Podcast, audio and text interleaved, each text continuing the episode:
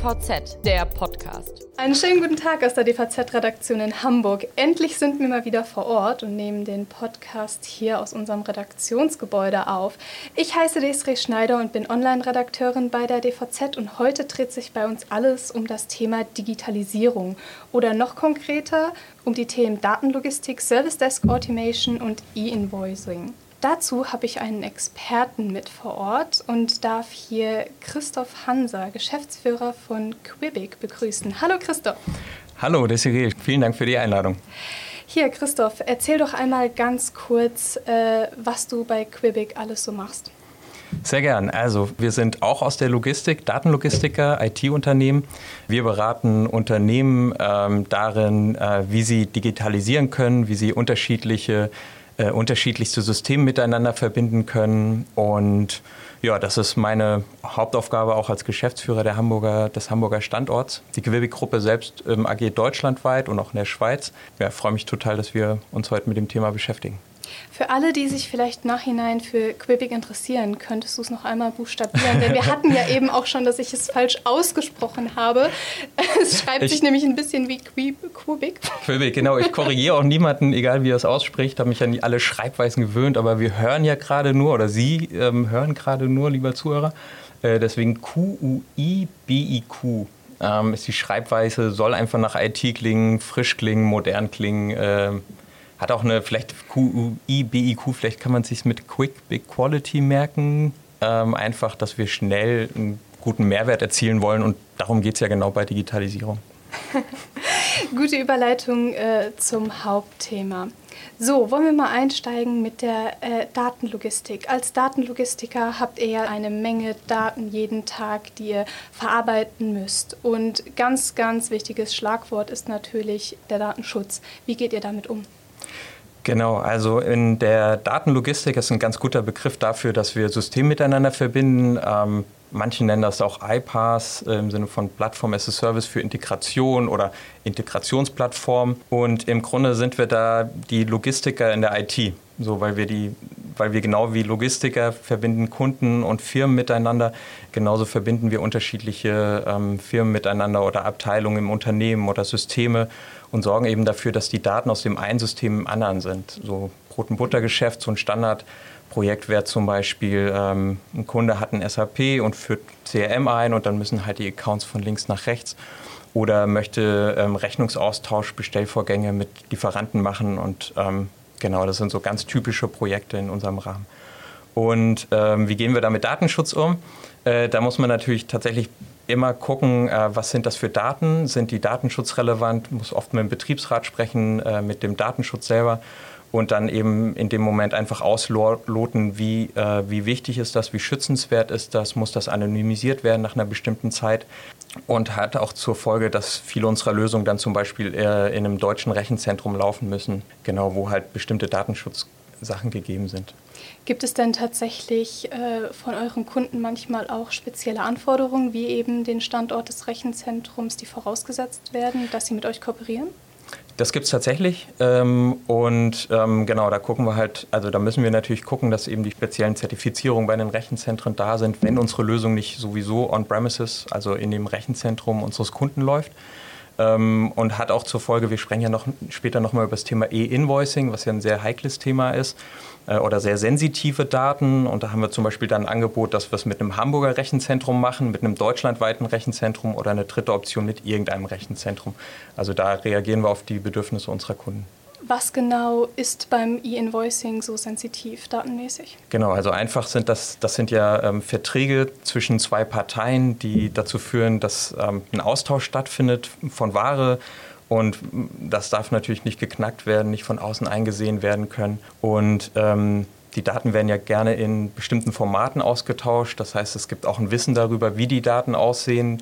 Ähm, und da muss man eben einfach absichern, dass da keine Attacken drauf abgefahren werden können. Welche Sicherheitsvorkehrungen trefft ihr da? Ähm, wir haben zum Beispiel einen sogenannten Pepol Access Point laufen, den wir zum Beispiel mit den Kunden nutzen, die mit, dem, mit behördlichen Auftraggebern zusammenarbeiten und über den können sicher Rechnungen ausgetauscht werden. Das ist jetzt nur ein Beispiel, bei anderen E-Invoicing-Projekten kann das wieder anders laufen. Du hast im Vorgespräch ja auch schon erwähnt, dass ihr ganz viele Logistiker als Kunden habt, auch was das Thema E-Invoicing betrifft. Könntest du da einmal einen Rundumschlag oder eine Aussage treffen? Wie weit siehst du das Thema E-Invoicing eigentlich vorangeschritten in der Logistik oder nicht? Ist da noch viel Nachholbedarf? Ja, da kann man tatsächlich noch extrem viel machen. Ähm, ganz kurz, du hast zwei Sachen gesagt. Das eine ähm, ist, äh, wir sind eigentlich agnostisch, was die Branche angeht. Also wir arbeiten für alle Branchen, aber ähm, die Logistik, ähm, viele Kunden sind aus der Logistik, weil sie selber eine bunte IT-Landschaft haben, unterschiedlichste Systeme einbinden müssen. Ähm, und deswegen hat sich es einfach ergeben, dass ganz viele aus dem Bereich Retail und Logistik sind von unseren Kunden. Ähm, und im, gerade im Bereich E-Invoicing gibt es da tatsächlich eine Menge Bedarf. Zum einen, ähm, dass der, dass der Bund äh, neue Anforderungen hat, wie man zum Jahresende hin mit ihm kommunizieren kann. Das ist eben Stichwort PEPOL. Aber auch darüber hinaus. Ich habe heute zum Beispiel von meiner Buchhaltung zum zweiten Mal erfahren, dass ein bestimmter Kunde einen Betrag doppelt überwiesen hat, den wir bereits gut geschrieben hatten. Das so ein zweiten Mal passiert und da gibt es zum Beispiel eine Lösung von uns, die eben dazu führt, dass so eine also wir haben das ja nicht äh, böse gemeint, aber man könnte es ja auch böse meinen.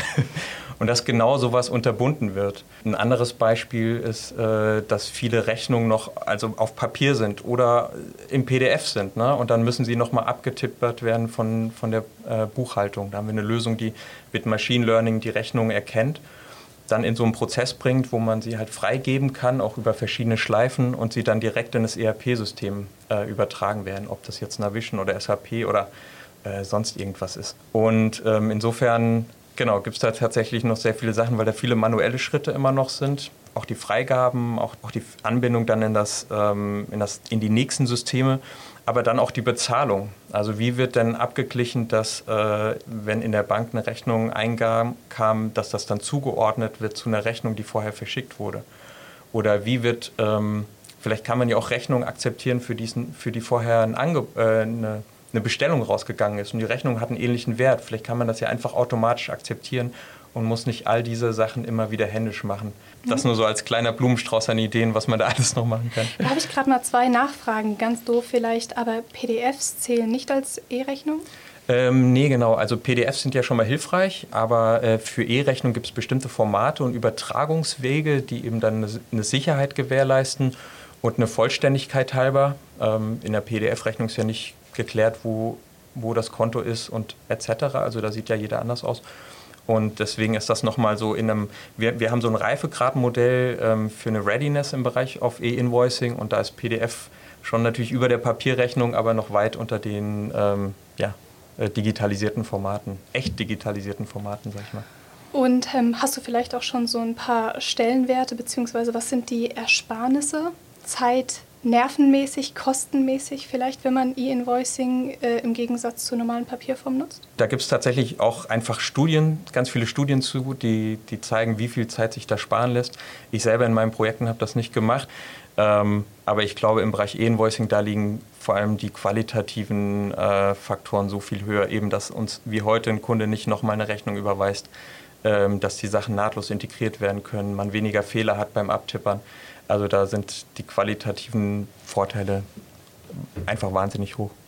Und du sagtest ja auch schon, dass uns Ende des Jahres noch eine Gesetzesänderung bevorsteht. Was erwartet uns? Genau, zum Jahresende wird, äh, werden alle Lieferanten von ähm, Kommunen, von Städten, von behördlichen Einrichtungen, ich glaube, die Bundeswehr ist teilweise ausgenommen, äh, werden gezwungen, über einen bestimmten ähm, Übertragungskanal ähm, Rechnungen einzureichen in einem bestimmten Format und mit einer sicheren Struktur.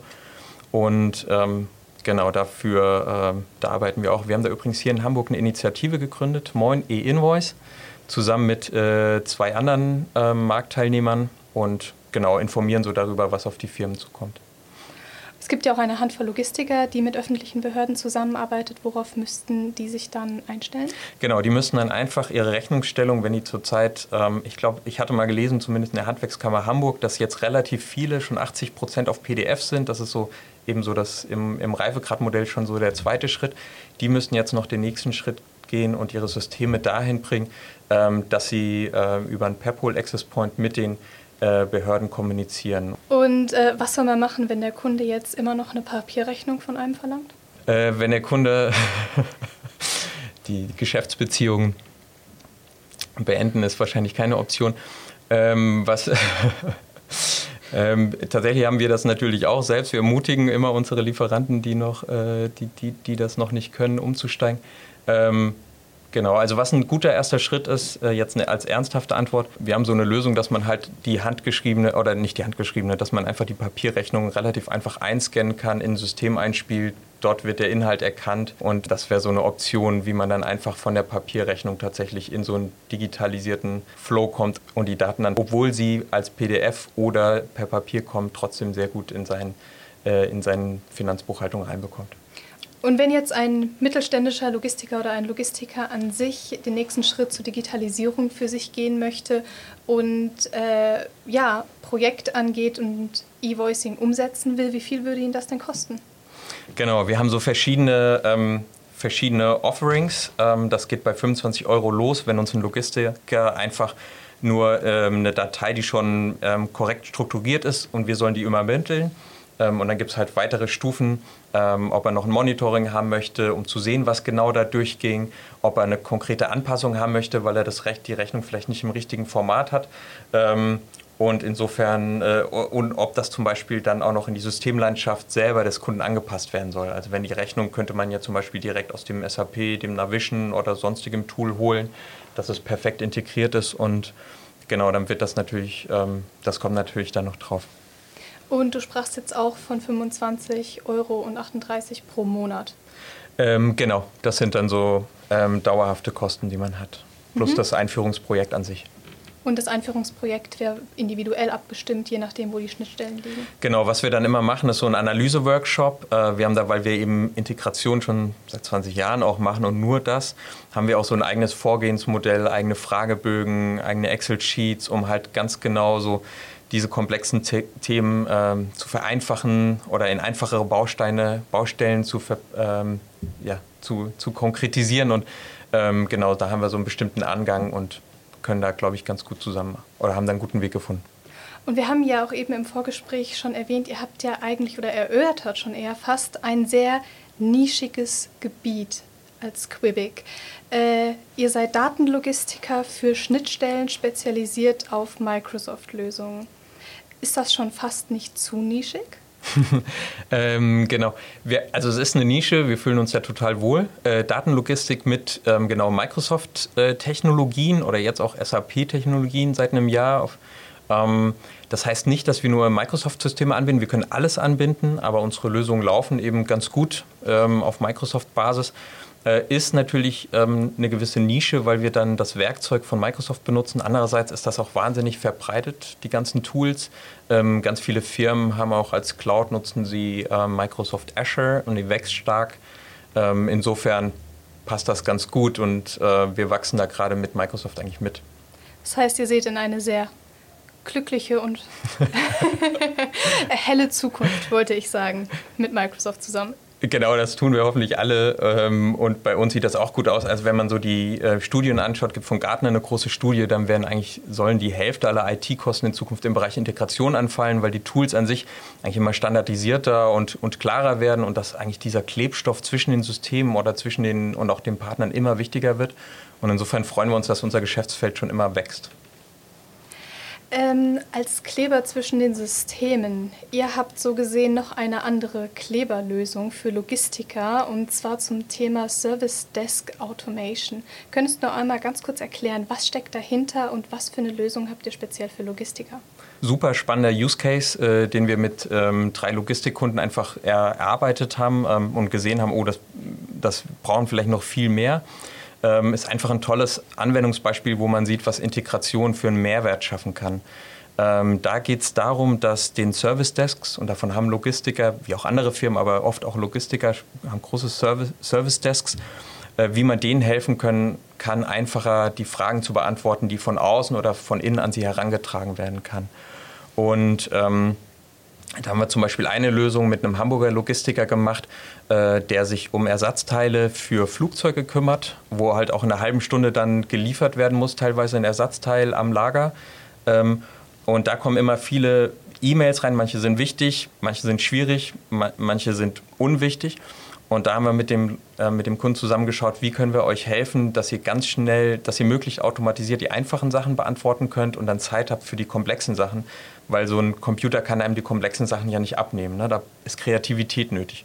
Da haben wir Machine Learning benutzt, um ähm, eben für einfache Anfragen so zu erkennen, was ist das denn für eine Art von Anfrage, ähm, um was geht es denn da für eine Anfrage. Also auch so ist das hier, geht es hier um die Bestellung 1, 2, 3 und laden auch noch schon Informationen aus dem System raus, die wir dann dem, dem Helpdesk-Mitarbeiter direkt auf seinem Bildschirm anzeigen, damit er schnell darauf antworten kann. Es geht sogar so weit, dass wir dann einen Antwortvorschlag machen, in dem dann schon Antworten drin sind. Was weiß ich, der Status deines Pakets ist available am 5.7.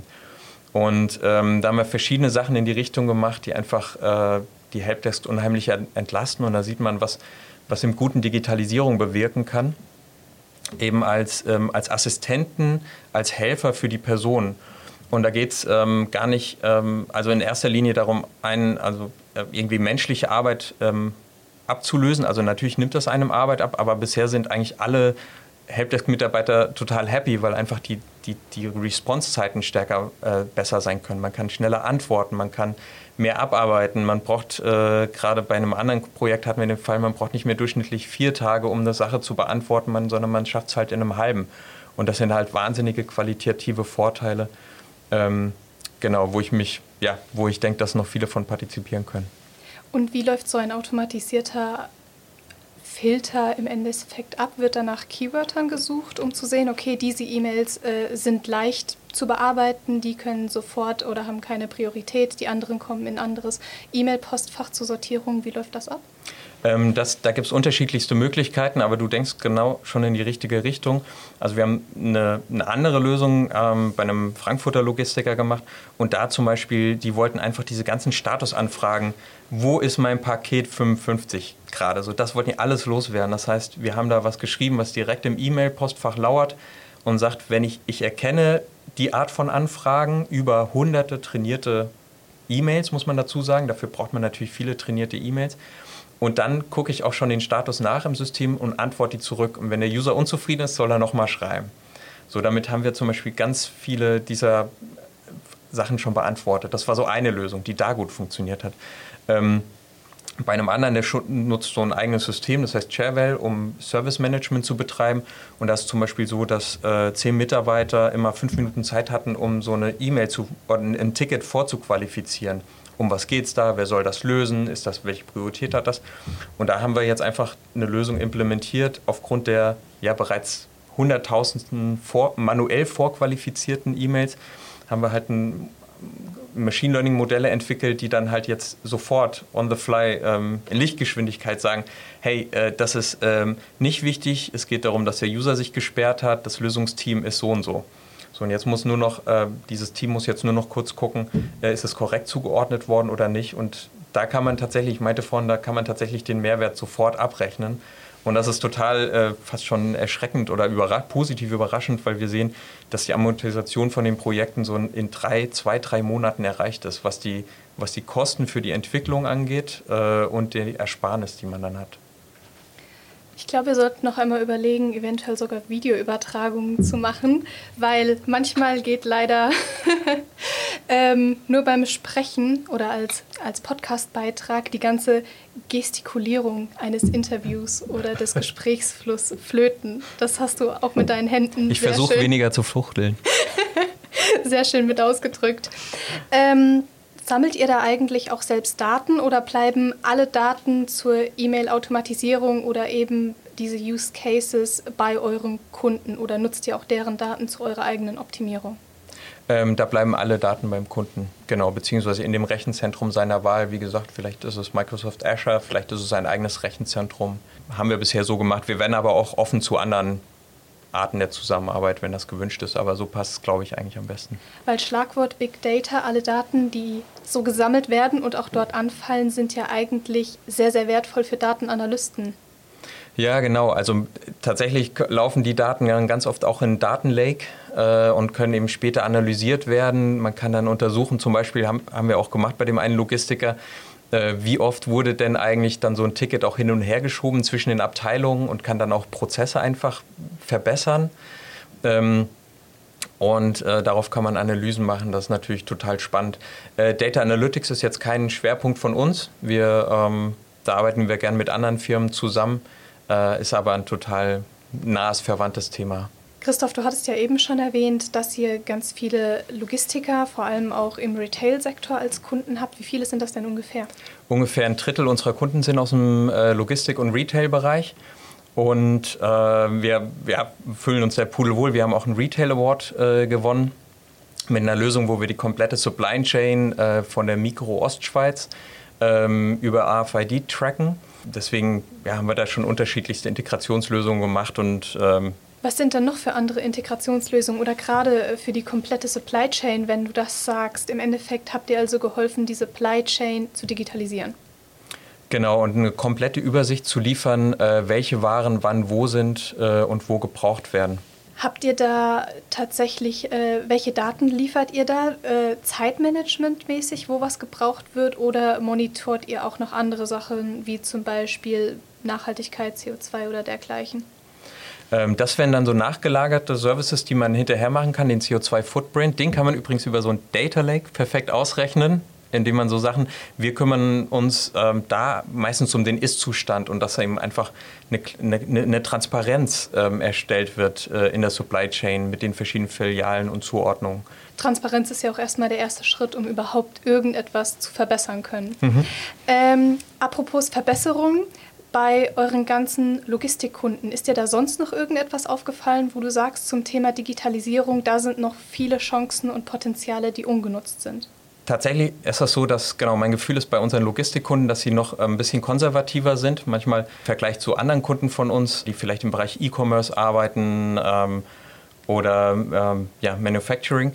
Und ich glaube, eine Sache, die jetzt nach und nach kommt oder die manche immer mehr Logistiker wollen, ist eine stärkere ähm, Integrationsplattform, um eben die unterschiedlichsten Systeme einfach miteinander zu verbinden und dann auch Innovation möglich zu machen auf dieser Integrationsplattform, äh, um mit einem viel schnelleren Time to Market neue Dienstleistungen zu geben, um die Daten ans äh, Data Lake weiterzugeben, äh, um mit Machine Learning äh, Prozesse zu verbessern. Und ich glaube, das so das ganze Thema Integrationsplattform wäre sowas, äh, wo ich ein großes Potenzial sehe. Und ansonsten sind das aber total individuelle Antworten, ähm, weil man wirklich, äh, und genau, herzliche Einladung an die Zuhörer, das wahrzunehmen, weil man wirklich dann in so einem Interview schauen muss, okay, was sind denn bei euch äh, Themen, die man digitalisieren kann? Da gibt es äh, ja keine Antworten von der Stange. Bei dem einen ist es das, bei dem anderen das. Ähm, und ja, da freuen wir uns natürlich über alle Gespräche. Abschließend noch die Frage an dich. So siehst du die Zukunft auch in Plattformen? Ähm, absolut. Ja, passt ja auch zur Logistik, ne? Genau, damit wären wir auch schon am Ende. Vielen Dank fürs Zuhören und bis zum nächsten Mal.